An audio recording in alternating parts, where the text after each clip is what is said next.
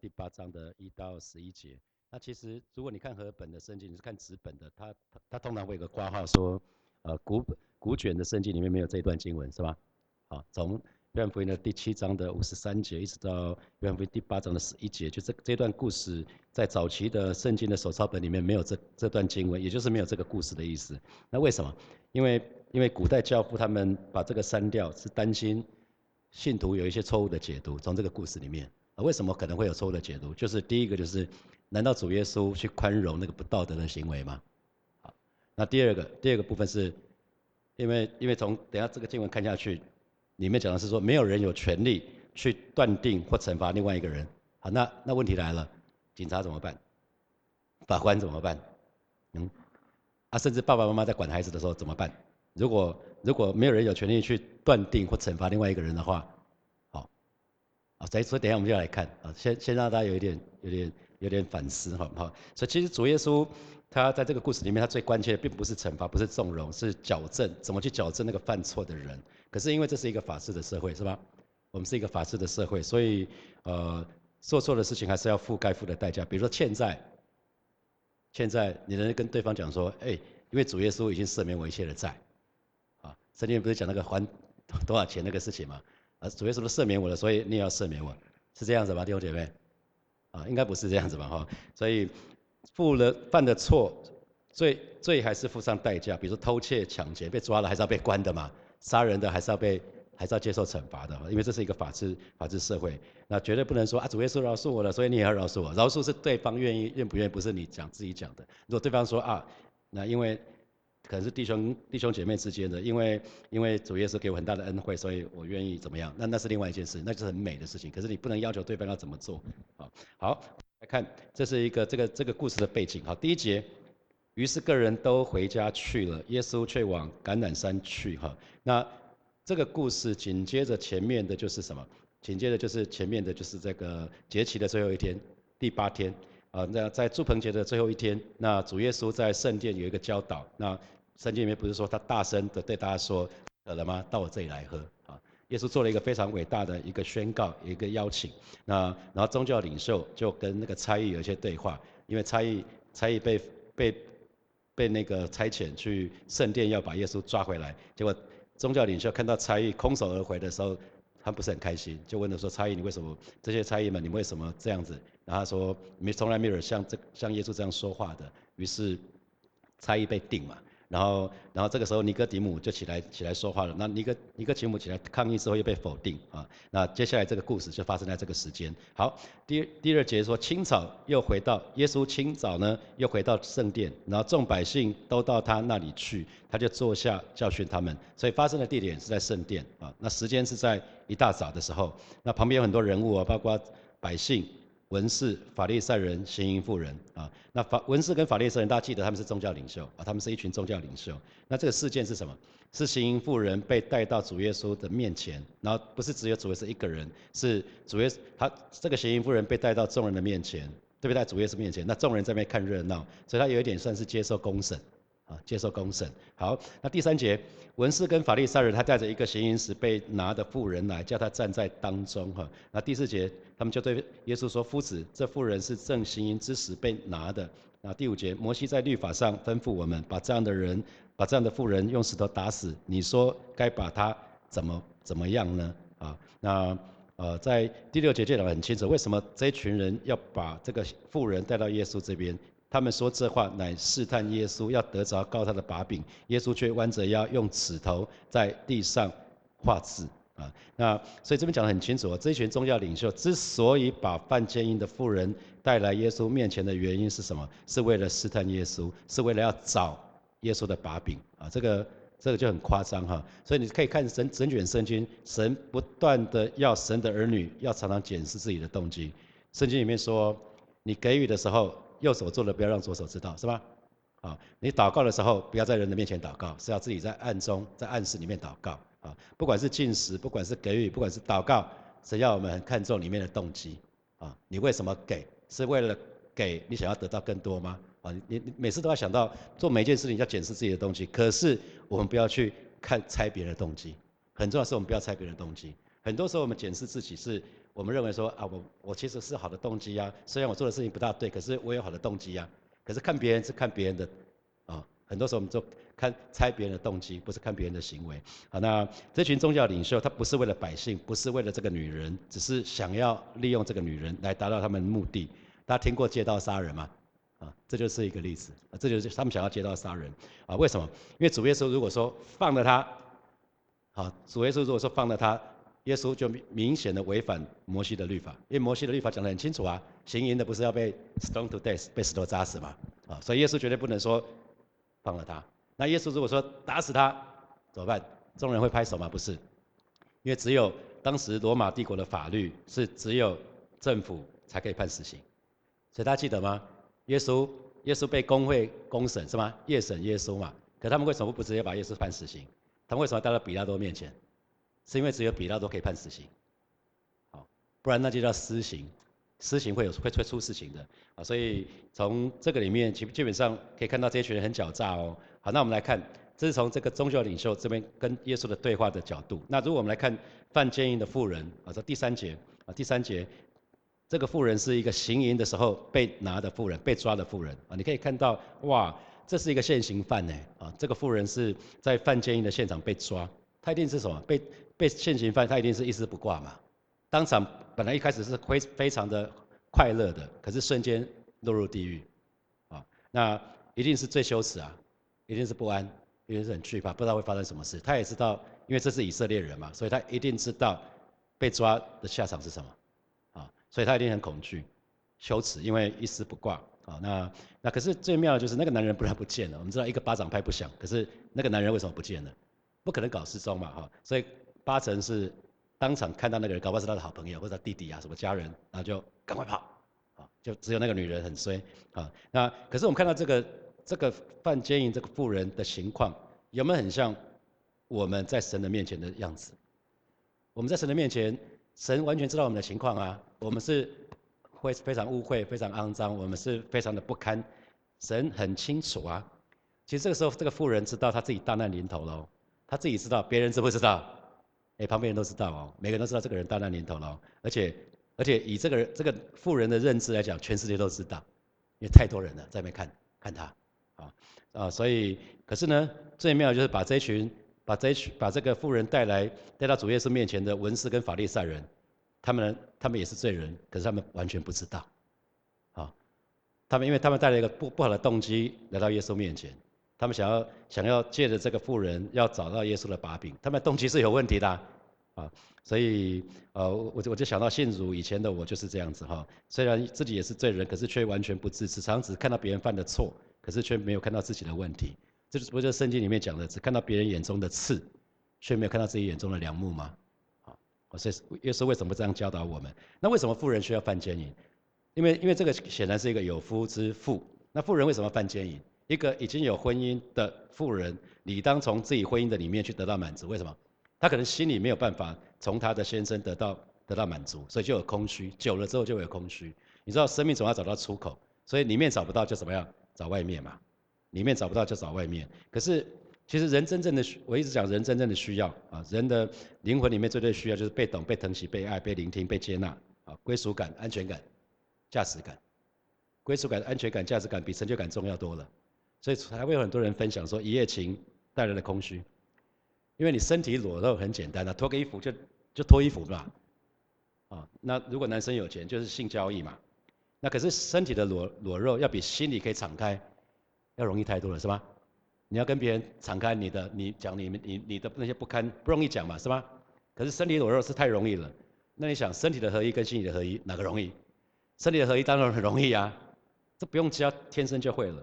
可是心里你要跟别人很靠近是很困难的，是吧？身体靠近两个人身体靠近是很容易的，可是心里面的距离有时候很远哦，啊，心里心里面的接近实际上是不容易的，所以其实为什么为什么一定要回到耶稣的面前？因为唯一能够满足我们属灵干渴的只有主耶稣，啊，所以这个妇人犯罪，他带来一个后果。可当前面的时候呢，他那我们称它为最终之乐，那是一个很短暂的、很短暂的快乐。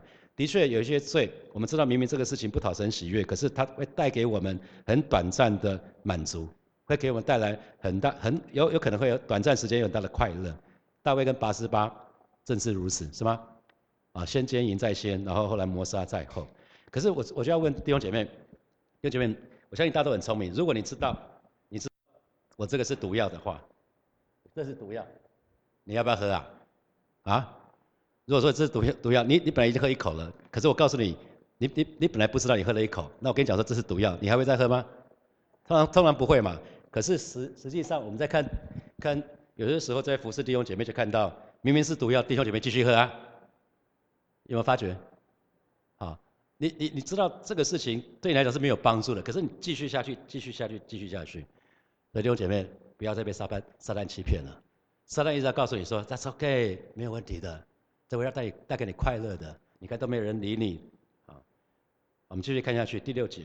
他们说这话乃是在试探耶稣，要得着告他的把柄。那耶稣却弯着腰，用指头在地上画字。有没有注意注意到这一段话后面，在第六节的后半段，他说耶稣却弯着腰，用指头在地上画字。他们要问耶稣，可是耶稣完全不理他们，是吧？耶稣就弯着腰，在用指头在地上画字。啊，那那有没有大家有没有想到圣经有没有讲到神用指头做什么事情？有吗？十诫是神用指他的指头写的，是吧？啊，所以有人说。有人说耶稣会不会讲说不可奸淫，不可奸淫，不可奸淫？可能也写的不可杀人啊，因为他们想要杀这个妇人，也想要杀耶稣。啊，那还有呢？圣经里面还有一个故事讲到神的指头，这是但以理书里面啊，波沙撒王他拿了拿了从从那个耶路撒冷的圣殿搜刮来的那些金器，他拿来喝饮酒作乐。啊，不是指头，神的指头在在上面写字吗？说你们你的巴比伦的命运到今天为止，今天是最后一天。这是神的指头，所以我们不知道不知道耶稣到底写的写了什么。可是，可是我们可以看到，在圣经里面讲，只要讲到神的指头，讲到十诫，讲到但以理书这个部分，都讲到神的审判。啊，于是于是这一群人，他把这个妇人带到耶稣面前，说他要告状。这个人，耶稣这个人要应该怎么办？告告人的，反而被成为被告了哈。耶稣其实告诉你们，你们同这个如果该死，你也该死，每个人都该死。那同意吗？这圣经里面讲的人都是罪人啊，人人都是罪人。好，第七节。他们还是不住的问他，耶稣就直起腰腰来对他们说：“你们中间谁是没有罪的，谁就可以先拿石头打他。”啊，所以第七节前半段就讲到，这群宗教领袖还不还是不停的问耶稣啊，那耶稣就直起腰来，因为耶稣是蹲下来写字嘛，啊，直起腰对他们说，耶稣其实是蹲着啊，那你们中间谁没有罪的？啊，这句话就很有意思了，你们中间谁是没有罪的，谁就可以先拿石头砸他。啊，所以原来我们一直在讲。没有罪的人才能审判，才能审判别人啊！如果我们有罪，罪只是大跟小的话，那我们有什么资格呢？当我们可是当我们定罪人的时候，弟兄姐妹记得哦，当我们定罪人的时候，表示我们坐在神的宝座上，我们让神退位喽，因为只有神才是坐在那个宝座上。那我们是谁呢？所以我们让神退位是一个很严重的罪哦。唯有什么什么资讯都有，还有没有罪的人才可以判断人。弟兄姐妹，你敢吗？没有罪的人才可以判断人哦。啊你知道所有的资讯，你才可以判断人哦。那其实只有主耶稣才是这样子。所以人类社会其实有一个最大的问题，就是很喜欢讲别人，很把指头往外定别人的罪。比如说这个人怎么可以这样子啊？那那可能这个国家怎么可以这样子？比如说现在最夯的国际新闻。那我们就会开始很很多的啊，不管讲乌克兰或讲苏俄或者什么，那可是看媒体就是要很小心，因为有的时候偏一方的报道，其实事实上是让我们会会有一个错误的看法。那，社会常常会集体猎物哈，那这是很辛苦的事情。可是我就要问弟兄姐妹，你一定有定罪别人的经验嘛哈？定罪别人会更更开心吗？会吗？告诉我会吗？从来不会嘛。你定罪别人，其实你知道吗？定罪别人是一个人痛苦的原因之一。被定罪的人痛苦是吗？定罪人也很痛苦啊！你以为定罪就没事哦？定罪其实定罪的人其实也蛮痛苦的。所以神的儿女非常需要智慧，非常需要爱心。记得神告诉我们，其实人是我们爱的对象，人不是我们定定罪的对象。神创造人，神要我们彼此相爱，不是彼此定罪。啊，神从来神要我们不要定，不要不要不要定人的罪就不被定罪。神要我们学习彼此相爱，彼此接纳。所以呃，在教会里面，我们需要不断的教导。弟兄姐妹要可以接纳其他弟兄姐妹的现况，呃，或许他有一些状况，可是你要接接接纳他的现况，然后鼓励他继续的前进。为什么？因为我们都是罪人嘛，我们我们我们只是得救，我们叫蒙恩的罪人，所以我们根本没有资格可以去论断啊，论断别人。那审判是记得审判是神的工作，不要去扮演神的角色，永远不要去扮演神的角色，这是神的事情，我们不要去。如果你看到一个一个弟兄或姐妹怎么样，你不要不要苦恼嘛，为他祷告就好了。我们的责任是为这个人祷告，不是定罪，我们责任是为他祷告啊。那因为唯一没有罪的才能审判啊。那这句话同时也讲的是什么？神最后会有审判，所以神是可以，耶稣是可以。为什么是耶稣会坐最后在新天新地的时候，他会坐在审判的审判的那个宝座上面来审判我们？好，第八节，于是又弯着腰，耶稣讲完这句话之后，他又弯着腰用指头在地上画字。然后最奇妙的事，就第九节，他们听见这话之后呢，就从老到少一个一个都出去了，只剩下耶稣一个人，还有。那个妇人仍然站在当中，为什么从老到小？因为年纪越大，一定犯越多错嘛，这是很很自然道理。baby 刚出生，刚出生，他还在床上，他更没机会出去外面啊，他也没有机会骂脏话，没有机会干嘛，对不对？这这是很自然的道理。所以，所以人人都是罪人，从老到小，通通都出去了。这不就是耶？这不是圣经里面讲的，人人都是罪人，只剩下耶稣一个人。只是为什么只剩下耶稣一个人？因为耶稣是无罪的嘛。那个妇人是不敢走嘛？那个妇人知道他有罪嘛？啊，所以无罪的耶稣才可以替我们舍命。这才有用。如果耶稣是有罪的，基本上他就不能做这件事情。好，第十节，耶稣就直起腰来对他说：“妇人，啊，那些人在哪里呢？没有人定你的罪吗？”他就说：“十一节，他说主啊，没有。”啊，耶稣说：“那我也不定你的罪，去吧，从此不要再犯罪了。”哈，啊，众众人都离开之后，耶稣就对这个这个这个行淫的妇人说了一句话：“妇人，你犯妇人这个字，其实是在约翰福音的第二章，在呃。”呃，那个那个江南婚宴水变酒那个神迹的时候，主耶稣就是称他妈妈玛利亚这个名称妇人，所以这个是一个是不是看不起或者轻蔑的意思？所以有没有看到那个就是英国人不是会称女女生叫 madam 啊，大概就这个意思啊，是是一个是一个尊敬的，是是一个好的。所以那个那个妇人的回答，他说主啊没有。那主耶稣怎么针对说，因为那没人定你的罪，他说主啊没有。那他应该也不知道，这个妇人也不知道该怎么办。那主耶稣跟他讲说：“我也不定你的罪了，去吧。”啊，所以耶稣释放他了。我也不定你的，去吧。可是最后那句话很重要：从此不要再犯罪了。啊，从此不要再犯罪了。那我要请大家翻一下圣经，在约翰福音的三章十七节。约翰福音的三章十七节。哦，之前我们在讲，呃，约翰福音三章十六节大家会背，对不对？神爱世人，神想要独生子赐给他们，叫一切信他的不是灭亡，反得有生。啊，那约翰福音的三章十七节。我们来看这段经文就会很清楚，耶稣不是定我们罪的，耶稣是愿意帮助我们的那一位。好，我们翻到了，我们一起来读。来，因为神差他的儿子降世，不是要定世人的罪，乃是要叫世人因他得救。他记得，耶稣不是来定罪的，耶稣不是来定罪的，耶稣来是要释放我们，是要来帮助我们的。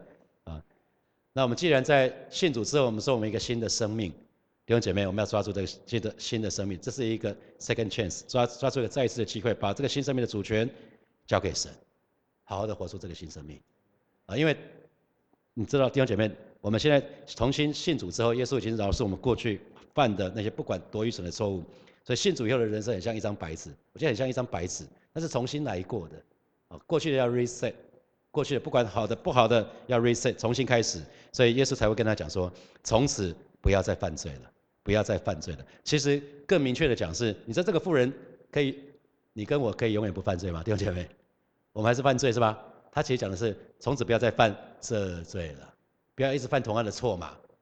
你明明知道这个错，因为同样犯那个错不是很奇怪吗？就刚讲的，你明明知道那是毒药，你继续喝嘛，不就是这个意思，是吧？啊，所以耶稣跟他讲是不要再犯这罪了，不要再犯这罪了。啊，那那不要因着最终之乐，然后就陷在那个里面。所以其实神没有要我们靠自己哦，我们永远是因为爱主耶稣。让我们可以胜过罪，是因为爱主耶稣，我们可以经历生命的改变啊！因为爱主耶稣，当我们犯罪忍不住想要犯罪的时候，那个罪性一来的时候，情欲发动的时候，想要犯错的时候，可是我们就跪下来嘛，主啊，我爱你更多，我们要爱最终之乐。每一次你想要犯错，就跪下来啊，不要再犯同样的错。我们只能靠神才能解决啊，才能才能解决这个问题。你知道，靠神才能解决的问题，如果你用其他的替代方案，像这个行淫妇人，她用其他的其他的方案是什么？找其他的男子行淫嘛，啊，这个不能解问题的，这个不能解问题的啊。那最后我们还是要讲到，我们刚讲到不定罪嘛，啊，不定罪不代表纵容罪啊，更不代表把有罪的当作无罪，因为罪的问题一定要处理罪的问题是一定要处理。那主耶稣是先把罪的严重性讲出来，可是耶稣是用恩典的方式来处理。啊，耶稣耶稣的方式，这是我们常跟弟兄姐妹在讲的。如果对孩子，你你要不要教训他，然后让他无地自容？那以后你们的亲子的关系力很糟。你要你要用你的话语建造你的孩子，所以其实要要把一些事情讲出来。可是高高举起，高高举起，轻轻放下。你真的要这样子，想要扒下去的时候，高高举起，然后轻轻放下，放在他的肩膀，为他祝福吧。因为耶稣是这样对我们，是吧？啊，耶稣从来没有扒下去嘛，耶稣从来没有踹我们，从来没有。啊，所以弟兄姐妹一定要记得，永远是律法在前面，因为有律法才有公义嘛，公义在前面，然后才有恩典。那知罪在前面，知道罪才会悔改。如果不知道罪悔改是骗人的。你说 I'm sorry，可是没有讲犯什么错，那是骗人的。啊，所以一定是律法先有律法在前，有公义在前，才会有恩典。然后知罪在前，才会悔改在后面。先知道罪，然后才悔改。先有悔改，才会有转变。如果没有悔改，基本上人是不会转变的。啊，所以它它是有一些顺序的。所以我们一直说律法是叫人知罪，那可是呢，恩典却是让我们从罪的里面可以走出来。律法没有，律法只能让我们知道我们是个罪人，然后我们来带到带我们到神的面前，就如同这个妇人一样，他因着因着犯了一个法，很明显的法需要被扎死，因为有律法，他才被带到耶稣的面前。他带到耶稣的面前，他生命的问题才得到解决。啊，不然每次他即便他行淫，他没有被抓到，可他心里面有控告的声音呢，他心里会知道啊，It's not okay，我怎么老是找其他男人呢？他知道这是这是不对的啊。啊，他所以其实律法是让我们知道这个事情是错的，可是魔鬼会控告说：“嘿，你又来了，你又来了。”啊，可是最终其实神会有审判，所以记得律法只让我们知罪，可是恩典，神的恩典让我们可以从罪的里面走出来。啊，这是一个，这是我们信主之所以信主的宝贵就在这里啊。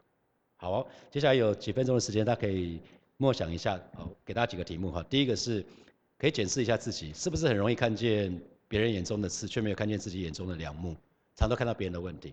啊啊，第二个问题是，行妇人是在最羞愧不堪的时候，她被带到主耶稣的面前，结果呢，她得到完全的赦免。那请问你是不是愿意来到主耶稣面前，得到主耶稣的怜悯跟恩惠？好，好，第三，主耶稣是不定罪的神。那我在现在这个时候，我是不是还在定罪任何人，包括自己？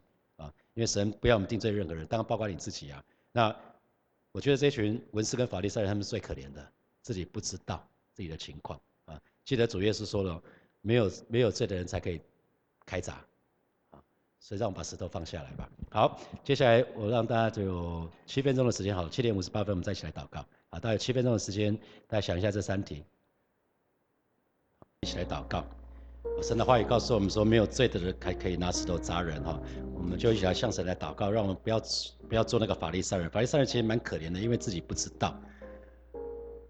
约翰福音的第八章的第一节到十一节，这个故事，行淫妇人的故事，弟兄姐妹记得，这一章是为我们每一个人写的，不是只是为那个行淫妇人写的，这一章是为每一个人写的。所以祷告一件事情，就是求神帮助我们，让我们可以把手上的石头给把它丢掉，啊，对那些得罪我们的人，可以跟神告白说，我们愿意饶恕他们，祈求神赐给我们力量，更给我们一个恩典。哦我从那个有有一个牧师，他告诉我们说，如果如果牧师被一些会有伤害的话，一定要学习一件事情，放下，放下吧，忘了吧。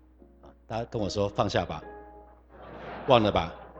如果有人得罪你，真的跟神要这样的恩惠，放下吧，忘了吧。好，我们一起开口来祷告。啊，是的，主啊，谢谢你啊！今天早晨，主啊，我们来到你面前来祷告啊，赐下羔羊的宝血，涂抹遮盖在每一位神的人的身上。啊，是今天早晨带领每一个神的儿女啊，再一次进入到你的恩典的当中啊，带领每一位神的儿女啊，再一次进入到你慈爱的当中啊，是带领我们，带领我们不再定罪。啊，是的，主啊，谢谢你啊，是主啊，谢谢你，让我们愿意愿意打从心里做一个决定，就是愿意饶恕饶恕那个曾经得罪我们或者深深伤害我们的人。而，是主啊，你现在把上恩待我们。啊，就在今天早晨，带领我们，带领每个神的儿女都要得到释放，啊，给我们恩典，就是忘了吧。放下吧，而是今天早晨带领我们，带领我们，如同如同约瑟给他的长子起名叫马拉西啊，就是死是忘记，而是说忘可以忘记忘记忘记那个不是忘记那个事件，乃是忘记那个受伤那个感受。而是今天早晨我们就来到你面前啊，向主来祷告，向主来仰望。而是主啊，谢谢你，你在你现在把上恩待每位神的儿女。而是主啊，谢谢你，哈利路亚，谢谢主，谢谢主。我们继续来祷告，我们祷告祷告一件事情，就是神的神的话语说，如今在基督的耶稣。所以就不定罪了哈。我们祷告，今天早晨每一位神的儿女，不管在线上或是实，或者或者在现场的每一位神的儿女，我们都要在基督耶稣的里面得着真正的释放，因为真理让我们得自由。啊，这里叫我们的自由，我们就一起开口为自己来祷告。啊，是主啊，谢谢你，今天早晨我们来到面前来祷告。啊，是主啊，这是你你的话语说，啊，如今在基督耶稣里就不定罪了，如今在基督耶稣里就不定罪了。我们相信你所说的话必定要成就。啊，如今我们在基督耶稣里就不再定罪了。啊，没有人能够控告我们，没有人能够定罪我们。主啊，让我们也不去定罪自己，也不去定罪别人。而是今天早晨，让每一位神的儿女得到真正的释放。啊，是主啊，谢谢你断开。断开我们身上的一切的锁链，啊，谢谢主，赞美你，赞美你，哈利路亚。所以我们做一个祷告，祈求神给我们恩惠，让我们有爱的能力。啊，神人是我们爱的对象，神创造人是成为他爱的对象，所以其他人神不要我们定罪他们，是要我们爱他们。好，我们就祷告，向神祷告，因为神就是那个爱，神就是爱的泉源。当我们连接于神的时候，我们自然就会爱的能力。我们就得开口来祷告，主啊，谢谢你。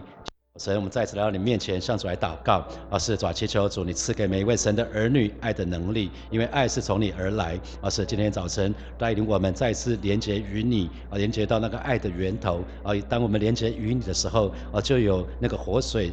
哦，就活水不断的从你那边而来，以至于从我们的腹中可以流出活水江河。而是主带领每一个神的儿女，啊，今天早晨都领受你满满的爱，在浇灌在我们的当中。谢谢主，赞美你，赞美你，哈利路亚。谢谢主耶稣，今天早晨透过行淫妇人这段经文，对每一位神的儿女说话。而是你如你说，如今在基督耶稣就不定罪了，让不定人的罪，也不定自己的罪，带领每一个神的儿女在耶稣基督里面得到完全的释放。谢谢主，奉耶稣基督的名祷告，阿门。我们把荣耀掌声归给爱我们的神，哈利路亚。好，我们就停在这边哦。好，我们今天晨更就停在这边，祝福大家。